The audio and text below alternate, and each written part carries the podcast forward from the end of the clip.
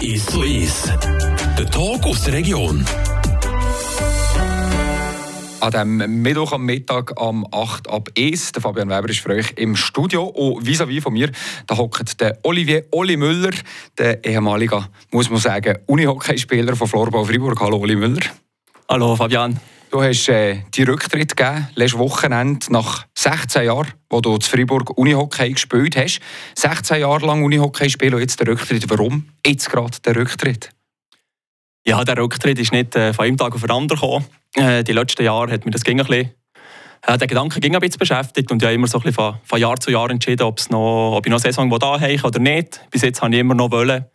Und äh, in die Saison bin ich eigentlich mit dem klaren Gedanken gestiegen, dass es, dass es die letzte ist und an dem entscheidet halt nicht so fest. Also nicht noch eine Saison mehr anheichen, hat es dich nicht irgendwie so gegen Schluss gleich noch mal gewurmt? Ja, ich glaube, wenn wir den letzten Sonntag nehmen und äh, wenn wir dann fünf Minuten nach dem Match jemand gefragt hätte, willst du das noch mal erleben, dann hätte ich sofort unterschrieben. Äh, zum Glück hat niemand gefragt in dem Moment, äh, weil natürlich gehört ein bisschen mehr dazu als, als eben die letzten, die letzten schönen Erlebnisse. Nein. Jetzt bist du 34, das ist, kann man sagen, ja, ist ein Alter, wo man den Rücktritt geben kann. Andere machen noch, noch länger weiter. Warum, warum eben gleich und nicht vielleicht ja, trotzdem noch ein bisschen länger? Hat es irgendwie nicht mehr gepasst? Ja, nicht mehr passt. Also ich glaube, 34, äh, ich habe noch nicht mega gesehen, was, was viel länger gemacht hat bis jetzt. Äh, also ich glaube, es ist doch für ein ziemlich fortgeschrittenes Alter. Und bei mir ist so ein bisschen eben die ganzen beruflichen Verpflichtungen und vielleicht auch private Sachen. Und das ist schlussendlich eigentlich auch ausschlaggebend gewesen, dass du, äh, es schwieriger wird, immer ging alles um das Unihockey drumherum, drumherum zu organisieren. Eben Nazi B gespielt mit Florbau Freiburg ist natürlich, ja, es ist knapp Halbprofi vielleicht, wenn überhaupt, kann man sagen, und, und trotzdem eben mit einem sehr grossen Aufwand verbunden, oder? Ja, sicher. Also es ist, es ist reiner Amateursport, was, was wir betreiben.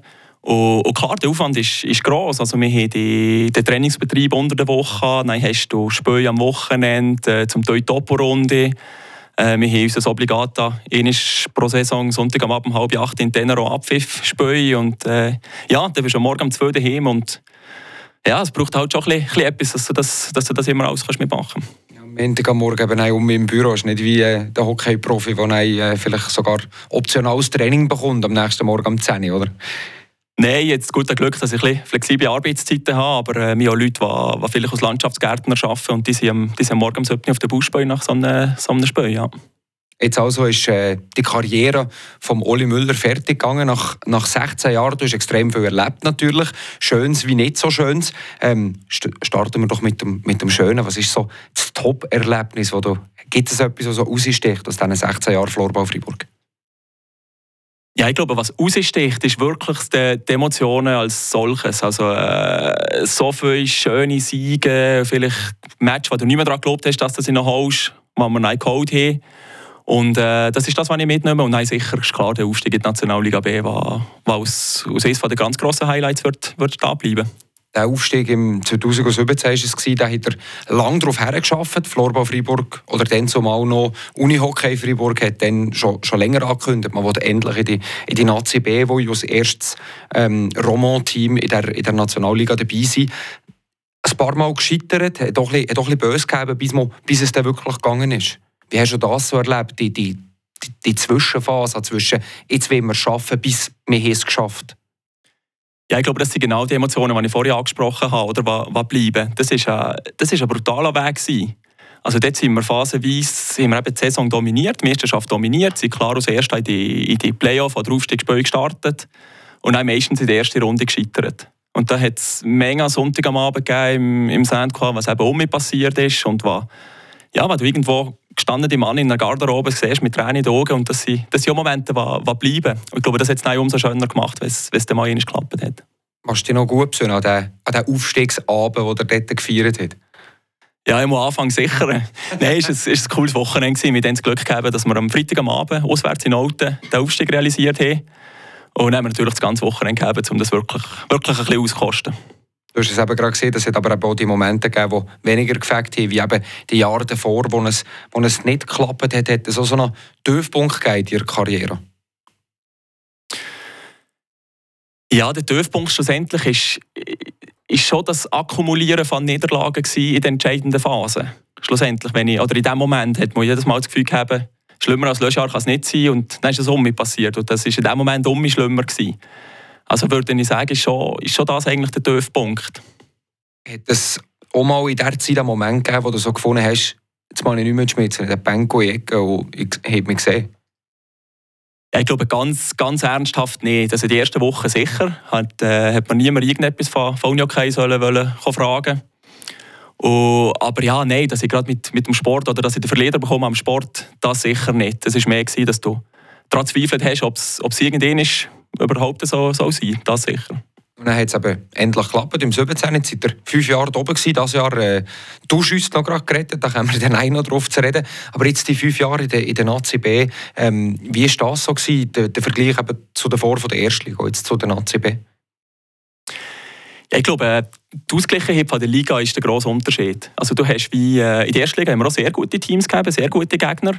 Aber du hast auch eben gegeben, weil du vielleicht gegen ein, äh, ein schlechter klassiertes Team du her bist und du hast gewusst, Hiernach müssen wir schon sehr, sehr äh, blöd tun, dass wir den Match nicht gewinnen.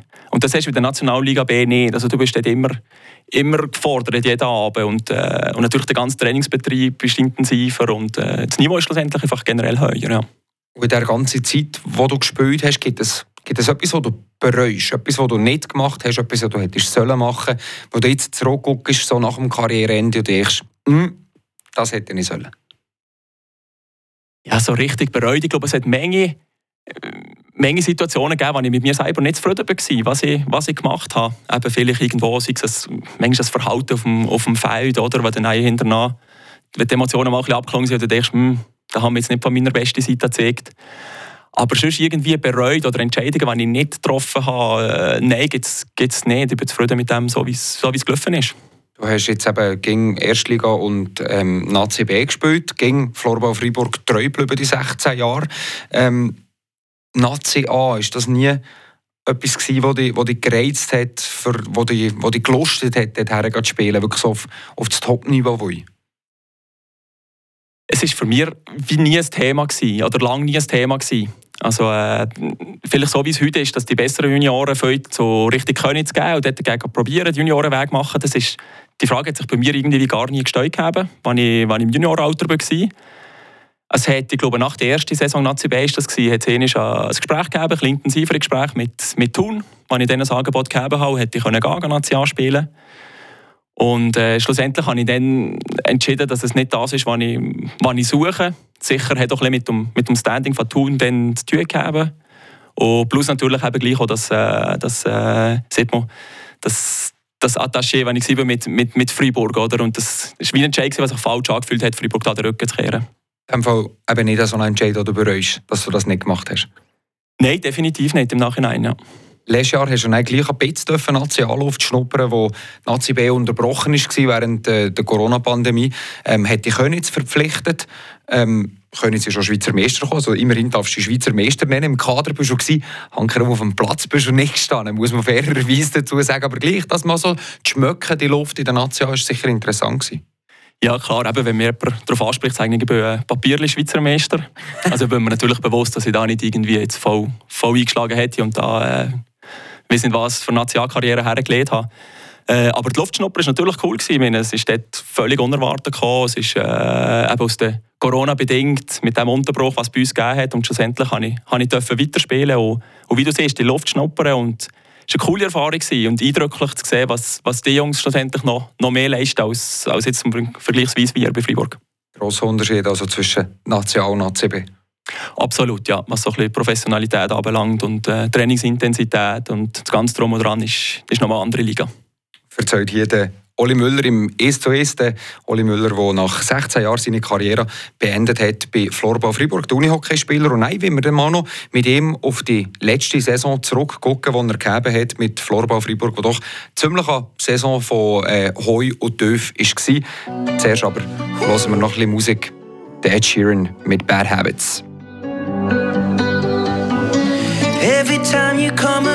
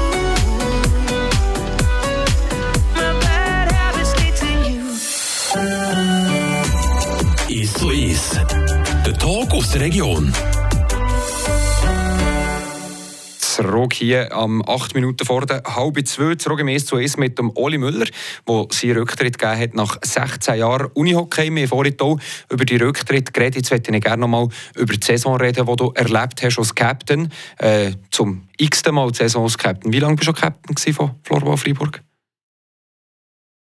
Sechs oder sieben Jahre. Kann er, kann er gar nicht mit Sicherheit sagen. Sechs oder sieben Jahre. Eben, einmal lang auf Fall. Jetzt die letzte Saison, ganz eine spezielle Saison, die er, die er erlebt hat. Zuerst hat er äh, ja, die ganze Vorrunde auf einen, auf einen Sieg müssen warten. Das hat er überhaupt nicht wollen. Dann hat er eine Bombenrückrunde gespielt und knapp die Playoff verpasst. Und am Schluss hat es eben gleich nicht richtig gelangt und hat man sogar noch in die Liga-Qualifikation müssen. Es war wirklich so Achterbahn schlechthin die Saison. Ja, ich glaube, das äh, umschreibt es sehr gut. Es war äh, eine brutale Saison. Gewesen. Und ich habe doch das Gefühl ich habe in diesen 16 Jahren am engsten gesehen, aber, aber so die Extrem habe ich, habe ich doch auch noch nie erlebt. Und das äh, ja, hat, uns, hat uns auch noch mal gefordert und braucht die Saison. Wie geht man da Richtung Weihnachten her äh, mit einer so einer katastrophalen Vorrunde? Ein einziger Punkt gewonnen. Verzweifelt man da nicht fast in der Garderobe?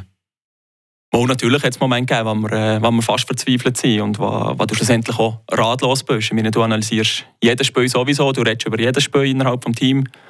Ja, und irgendwann ist, weißt du auch nicht mehr, was zu sagen. Oder? Es ist nicht so, dass wir jedes Mal abgeschlachtet kommen, aber es hat einfach ging irgendwo bisschen etwas gefällt. Und nein, klar gibt es irgendwo mal Aussprache innerhalb des Teams, aber, aber irgendwann hast du die Mittel auch ausgeschöpft. Irgendwann ist mal, weiss man, weiss man nicht mehr wie weiter und, und dann geht es einfach nicht. Und dann ist man wirklich so ein bisschen in der, in der Spirale, wo es einfach nicht klappt. Und wie du eben siehst, sie sind ja nie abgeschlachtet oder selten. Es ist wirklich ganz häufig so um ein Goal noch gerade verloren, oder? Gefunden, einen Weg zu verlieren. Ja, ich glaube, so, so ist es dort, absolut. Ja, die Spirale ist äh, in dieser Büschel irgendwann. Und äh, irgendwann haben wir es auch gesehen. Ja, das Einzige, was uns noch kann helfen kann, dass wir daraus rauskommen, ist, sie endlich siegen. Und auf das wartest du dann halt einfach. Die sind eigentlich gekommen, die Siege, und dann hat er äh, Sieg an Sieg an Sieg gereiht. 27 Punkte in der Rückrunde, also eine fantastische Rückrunde gespielt. Und das hätte er sich eben nicht erklären können, kann ich mir vorstellen, oder? Äh, ja, es ist ja so. Das war eigentlich das Pendant zu dem, was, was davor war. Schlussendlich haben wir dort die Match gewonnen, wo, du, ja, wo man vielleicht ein oder andere auf dem Papier auch nicht hätte sollen gewinnen oder vielleicht auch ein bisschen das Glück gehabt. Aber äh, ja, effektiv, auf einmal, war die Spirale am Drehen, gewesen, aber diesmal, diesmal einfach der andere Weg. Aber es hat eben noch einmal gekehrt, nein. Wegen zwei Punkten Playoff verpasst. Das war schon mal bitter, gewesen, oder? Dort hat er schon mal, das hat er. Das hat wehgetan, ja. Das hat wirklich wehgetan. Zumal äh, eben 28 Punkte haben wir Endsaison gegeben. Und das hat irgendwo die letzten, ich weiß nicht genau angucken, aber 5, 6 Jahre hat das immer gelangt, die Punktezahl für, für Playoff. Und dort hat es schon mal gerade ein bisschen ersten Knick gegeben, ja. Und dann kommt, kommt äh, der, der Playoff Playout Halbfinale, wo er gegen, gegen Altendorf gespielt hat, wo abgeschlagen letztes war. Und dann hat er gegen die auch verloren. Da haben wir, mich noch besinnen, da haben wir davor noch geredet und gesehen, eben, eigentlich auf dem Papier mh, schon machbar. Was hätte dort dann eigentlich geklappt? Ja, also wir waren dort in der Phase, gewesen, eben, wo wir viele Matches gewonnen haben, wo wir das Selbstverständnis gegeben das Selbstbewusstsein und äh, eigentlich ganz bewusst mit breiter Brust in die Playout-Serie wollen. Und schlussendlich auch so startet sie mit dem ersten relativ souveränen Sieg. Oder immer lang geführt und dann noch Verlängerung. Aber und im zweiten Match war gut, wenn wir aber verlieren am Schluss und war eigentlich immer noch positiv. Gewesen. Und ja, nein, schlussendlich ist, was wir gleich auch gesehen haben vor der, äh, vor der Serie, oder? das Altendorf war punktemässig abgeschlagen, gewesen, aber, äh, aber Achtung vor dem Gegner, wenn es dort einmal läuft, so schlecht sind die nicht. Und das ist nicht passiert. Dann haben wir die Heimspiel verloren und dann sind wir mit Rücken zur Wand auf, auf Altendorf und sind dort, ja, haben dort entscheidend halt schlussendlich auch verloren. dann hat er in die ähm, Liga-Qualifikation gegen Limatal, ähm, eine Zürcher Mannschaft, die in der ersten Liga gewonnen hat. Dann hat es eigentlich tiptop ausgesehen und mit zwei Siegen zum Start, locker. Und dann hat es zwei Niederlagen hintereinander und dann muss man ins fünfte Spiel. Also, ihr hättet einfach, einfach die Achterbahn durch die Saison ziehen, oder? Ja, ja, nicht noch einfach am Ort durchkommen. Ja, wenn man im Nachhinein zurückguckt, ja, dann ist das vielleicht das Fazit. Ja, ganz bewusst haben wir es sicher nicht gemacht, immer zumindest in der letzten, in der letzten Serie wären wir auch froh gewesen, wenn wir mit drei neuen Ferien hätte können. Aber irgendwie hätte es nicht, hätte es nicht wollen sein, das Jahr. Wie gross war die Nervöse bei dir selber vor dem letzten, alles entscheidenden Spiel, das du gewusst hast? Es ist A, das letzte Spiel der Saison. Es geht B, wenn wir verlieren, steigen wir ab. Und C, es ist mein letztes Spiel. Also mein letztes Spiel war mir in dem Moment äh, gar nicht wirklich bewusst gewesen, weil ich glaube, es wäre einfacher gewesen, wenn das irgendein Playoff-Spiel ist, äh, vielleicht noch Halbfinale gegen einen übermächtigen Gegner, dann wäre die Gedanken vielleicht da gewesen. Sondern nervös ist, ist brutal bei mir persönlich. Und, äh, aber mehr eben, weil, weil ich wusste, das ist das letzte Spiel von der Saison und, und jetzt ist einfach Verlieren verboten. Also das ja, hat, mich, hat mich schon lange nicht mehr emotional so gebraucht, wie, wie der Sonntag vor dem entscheidenden Spiel. Also es war bis zum Schluss in diesem Spiel recht knapp. Jetzt, am Schluss hat er es gemacht, tipptopp, nicht abgestiegen. Der Lichterung äh, immens gross. Gewesen. Ja, ich glaube, der Schlusspfiff ist, äh, ist wahrscheinlich das Highlight von, von dieser Saison. Eben, wir waren 4-2 vor, gewesen, im dritten Drittel, überstehen an 2 plus 2 Strafminuten. Und sechs Minuten vor Schluss habe ich das Gefühl oh, jetzt haben wir es im Griff und jetzt machen wir so. Nein, auf einmal ist 4-4 und dann, dann schlotter ist nochmal. Und dass wir es irgendwie noch über, über die Zeit gebracht haben, ist, äh, ist sicher Gold wert und sehr erleichternd. Wir können jetzt da ähm, hypothetisch darüber diskutieren, was hat er schon gemacht, wenn er abgestiegen wird. Hat er schon dann probiert, äh, den Club nochmal wohin zu bringen? Weil das Captain nein, beim Abstieg abtreten wäre fast ein bisschen weiss gewesen, nicht? ja, das hätte mir natürlich schon im Stolz verletzt und das ist das, was ich auf jeden Preis hätte vermeiden wollen. Aber äh, rein hypothetisch geantwortet, äh, hätte er uns auch nicht mehr in die Nationalliga B zurückgebracht. Ja müssen wir ja zum Glück nicht darüber diskutieren. Er hat es ja geschafft. Du hast die Rücktritt gegeben, du hörst auf. Ähm, bist aber nicht der einzige Routinier, der aufhört auf die Saison. Es ist eine ganze Handvoll von Spielern, die lange dabei waren, die, die aufhören. Was heisst das für Florbau Freiburg jetzt für nächste Saison? Der riesige Umbruch mit diesen, mit vielen Spielern, inklusive dem ewig langjährigen Captain Oli Müller, der hört. Ja, ich glaube, in erster Linie heisst es eben so ein bisschen wirklich ein, brutaler Wechsel von, von einer Saison auf die andere. Äh, ich glaube, da wird es zwangsläufig frischer Wind in die, in die Mannschaft eintreten. Äh, Leute, die, die jetzt vielleicht ein bisschen weniger Verantwortung haben, hier müssen Verantwortung übernehmen. Und äh, ja, ich sehe es aber als, als, als riesige Chance. Oder? Florbal Freiburg hat immer gesehen, weil ich den Weg gehe mit, mit Nachwuchstalent, mit Spielern aus der Region. Und, und jetzt ist um die Chance, den, den Weg so, so weiterzugehen. Dürfen wir gespannt sein, was die Zukunft bringt für Florbau Freiburg. Gespannt bin ich auf die Zukunft vom, von dir äh, 16 Jahre lang auf hohem Level Unihockey gespielt. Kann der Oli Müller überhaupt ohne Unihockey jetzt nach dem Rücktritt? Ja, das ist eine gute Frage. Ich glaube, es ist noch ein bisschen früh, die zu beantworten. Äh, nein, klar, wird man, es gibt sehr viele Sachen, die wären fehlen. Und auf der anderen Seite freue ich mich aber auch auf ein bisschen, ein bisschen mehr Freizeit und vielleicht ein paar andere Sachen entdecken, die, die letzten Jahre ein bisschen zu kurz gekommen sind. Aber vielleicht gleich noch am Ort ein bisschen spielen? Ist sicher nicht ausgeschlossen, dass ich irgendwo noch für die Freude ein bisschen, ein bisschen wählen ja. Freude noch ein bisschen und äh, Trainer? Das ist die nächste Frage. Wäre das vielleicht etwas? Ja, stand heute sicher nicht. Also ist jetzt nicht das Ziel, wenn ich sage, in zwei Jahren will ich irgendwo da und da Trainer sein. Äh, ich glaube, ich habe, ich habe lange bin in der Uni-Hockey-Welt drin gewesen, habe sehr von euch profitieren und äh, schließe sicher nicht aus, dass es mit irgendjemandem spackt und, und dass ich auch noch mal etwas zurückgeben für ihn. Wunderbar, dann wünsche ich in dem Fall einen guten Rücktritt, einen guten Ruhestand vom Unihockey, kann man sagen. Oli Müller, merci bist du da gewesen. Merci dir, merci. Der Tag aus der Region ist so ist. Aus Podcast auf radiofr.ch.